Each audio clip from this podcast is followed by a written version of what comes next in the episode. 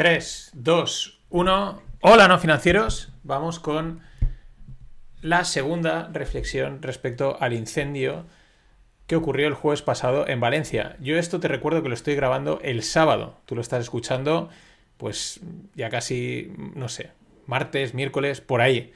Eh, esto lo estoy grabando 48 horas después del incendio. Y ayer viernes eh, los bomberos eran héroes. Y hoy, o sea, hoy ya mismo, esta mañana, ya no lo tanto. Son. Empiezan a pintarlos. No de villanos, pero. Hmm, ya. Hmm, ¿No? Ya empiezan a torcer el morro. Eh, todo es a raíz de esta noticia durísima de la familia fallecida eh, en el cuarto de baño, ¿no? Es un matrimonio con un niño de dos, de dos años y una niña de ocho días. Durísimo. El relato eh, lo tenéis en la newsletter, tenéis la noticia muy, muy duro, ¿no? Y lo que viene a ocurrir es que, eh, pues, esta familia, tal y como cuentan en, el, en la noticia, pues ven que se está produciendo el incendio. Una amiga suya, que es la que ha relatado todo esto, eh, pues estaba paseando el perro, al verlo le escribe a la chica, oye, dice, no pasa nada, bajamos, ahora nos vemos en la calle. A los pocos minutos le dice, no nos dejan bajar, nos quedamos en casa. Y, minutos o, sí, o una hora más tarde, pues os podéis imaginar el drama, eh, encerrados en el baño y pues llamando a familiares y pues afrontando el trágico final. Durísimo, o sea, excesivamente duro, ¿no?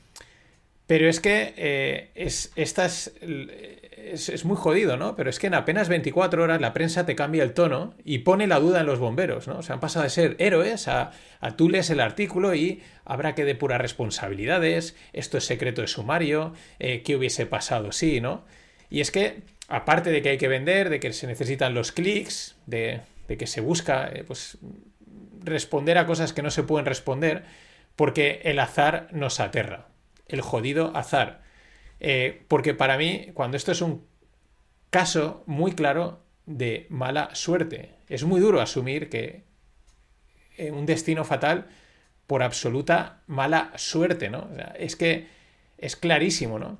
Pero nos aterra, o sea, es que es, eh, es, lógico, ¿no? O sea, pensar que estamos sometidos a un azar de este tipo, pues no nos dejaría ni vivir, ¿no? Buscamos certidumbre, buscamos hechos, buscamos explicaciones, ¿no? Y, la explicación de, mira, mala suerte jode, ¿no? Nos jode. Pero es que vamos a, voy a analizar, ¿no? Vamos a explicar eh, lo macabro y cabrón que es el azar, porque es que es acojonante y, es duro utilizar una noticia así, pero es que pone relieve algo que no queremos ver y, y joder, hay que tenerlo, hay que tenerlo en cuenta, ¿no? O sea, la familia hace caso a la recomendación de los bomberos, es decir, la familia cuando va a bajar, solo está quemando un piso, y los bomberos le dicen, eh, que son los que saben de incendios, le dicen, no, eh, no bajéis porque podéis inhalar humo, mm, pues te inhalas humo, te mareas, te caes, te quedas inconsciente, no te encuentran y te quemas. Supongo que será esa la recomendación habitual o, que bajes por una escalera y de repente te quedes atascado, en fin. Eh, y los bomberos le dicen, mm, no bajéis, quedaros en casa, encerraros, sellar las puertas con toallas húmedas y, ya está, ¿vale? Es lo más seguro que podéis hacer. La familia hace caso a los que saben y acaban falleciendo.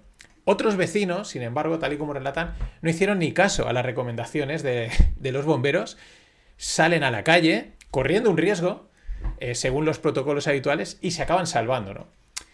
¿Dieron los bomberos una mala recomendación? No. ¿Por qué? Pues porque nadie esperaba que un edificio se convierta en una auténtica hoguera en, apenas una hora, ¿no? O sea, que arda como ardido, que acabe calcinado de la manera en que lo ha calcinado. Lo normal, un incendio, digamos, normal, eh, pues eh, eh, que los hay, pues se quema una casa, se puede quemar a lo mejor la de arriba, la contigua, ¿no? Pero queda normalmente bastante comprimido, ¿no? O acotado a, una, a un área, ¿no? no acaba un edificio completamente calcinado como ha sido este caso, ¿no? De ahí la recomendación de métete en casa, cierra todo, eh, aíslate y no tiene por qué ocurrir nada, ¿no? ¿Qué es lo que ocurriría en la mayoría de las veces, ¿no? Pero aquí es donde entra el azar y la aleatoriedad más pura, ¿no? Más cabrona y más macabra. Es que no hay otra.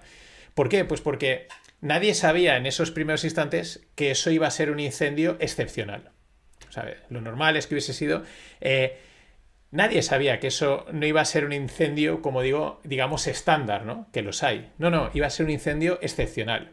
Y eso ya hace que te muevas fuera de la aleatoriedad. Eso hace, que te muevas a unos escenarios donde cualquier cosa es posible. Cuando tú estás dentro de la normalidad, vale, un incendio es una cosa rara, ¿vale? Pero cuando se quema una casa, eh, pues, pues bueno, hay unos, hay unos protocolos, ¿no? Y, lo más probable es que ocurran una serie de cosas, ¿no?